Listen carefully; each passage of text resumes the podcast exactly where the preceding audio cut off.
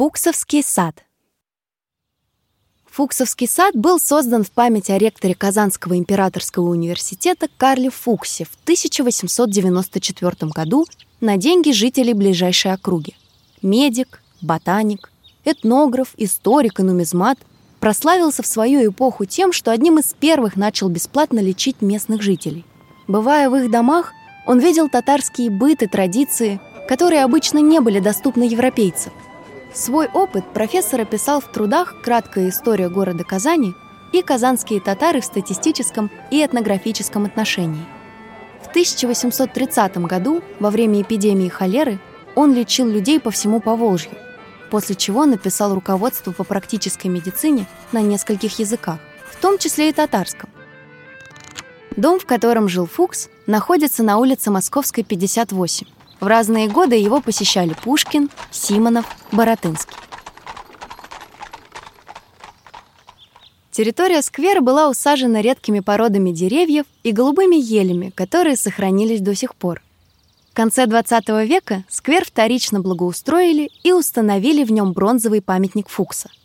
В процессе создания у скульпторов и главы города Казани Камиля Исхакова возникли небольшие противоречия. Поэтому Андрей Балашов и Игорь Козлов решили подшутить над мэром, слепив его лицо на рукоятке трости ученого. Этот жест разглядели все, в том числе и сам Исхаков, который не обиделся, а наоборот пошутил, что вошел в историю. Фуксовский сад непрерывно связан с музыкальной историей города.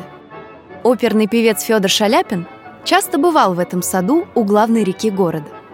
Когда он стал известным артистом, его репертуар в стране и за рубежом – сопровождала песня «Вдоль да по речке, вдоль да по казанке». Родился Шаляпин во флигеле дома Лисицына, современный адрес здания Пушкина, 10. Сама пристройка была утеряна еще в 1918 году. Сейчас на ее месте можно увидеть только современную имитацию. А учился Шаляпин в шестом городском приходском мужском училище на улице Георгиевской, сейчас Петербургская которое считалось одним из лучших в городе. Именно в Казани он начал петь в церковном хоре. Человек молча снял со стены скрипку и сказал мне «Тяни за смычком». Я старательно вытянул за скрипкой несколько нот. Тогда Реген сказал «Голос есть, слух есть. Я тебе напишу ноты. Выучи». Он написал на линейках бумаги гамму, объяснил мне, что такое диез, бемоль и ключи. Все это сразу заинтересовало меня. Я быстро постиг премудрость и через две всеночные уже раздавал певчим ноты по ключам. Недалеко от парка, на улице Большая Красная, 38, находится Казанская государственная консерватория имени Жиганова. В советские годы в ней учился певец Ренат Ибрагимов. Клип на его песню «Наш город» зафиксировал для нас Казань 1979 года. Посмотреть видео можно до сих пор –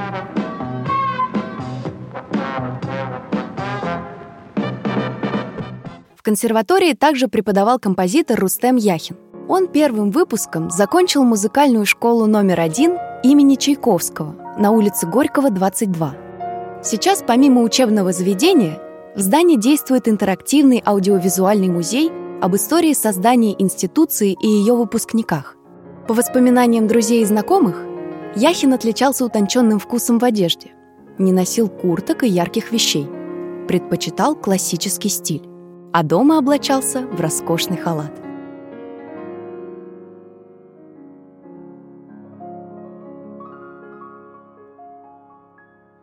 В саду гулял и режиссер мини-сериалов «Место встречи изменить нельзя», «Приключения Тома Сойера и Геккельбери Фина», фильмов «Десять негритят», «В поисках капитана Гранта» и еще более семи десятков киноработ. До 1958 года он учился на геофаке Казанского государственного университета и часто посещал представления Стема КАИ. Его первые шаги в кинематографе тоже начались в Казани. В 1959-1961 годах Говорухин работал редактором и ассистентом режиссера на Казанской студии телевидения. В Одессе я прожил 20 лет. В Казани меньше. Окажется, что прошла в этом городе целая жизнь.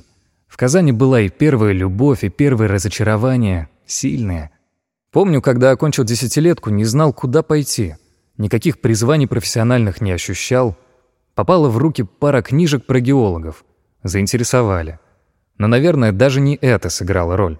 В то бедное время, когда люди одевались совсем плохо, студенты-геологи носили форму. Черный костюм, двубортный пиджак, белая рубашка. И как только я поступил, в 1953 году, мне сшили такую форму. К сожалению, она не сохранилась.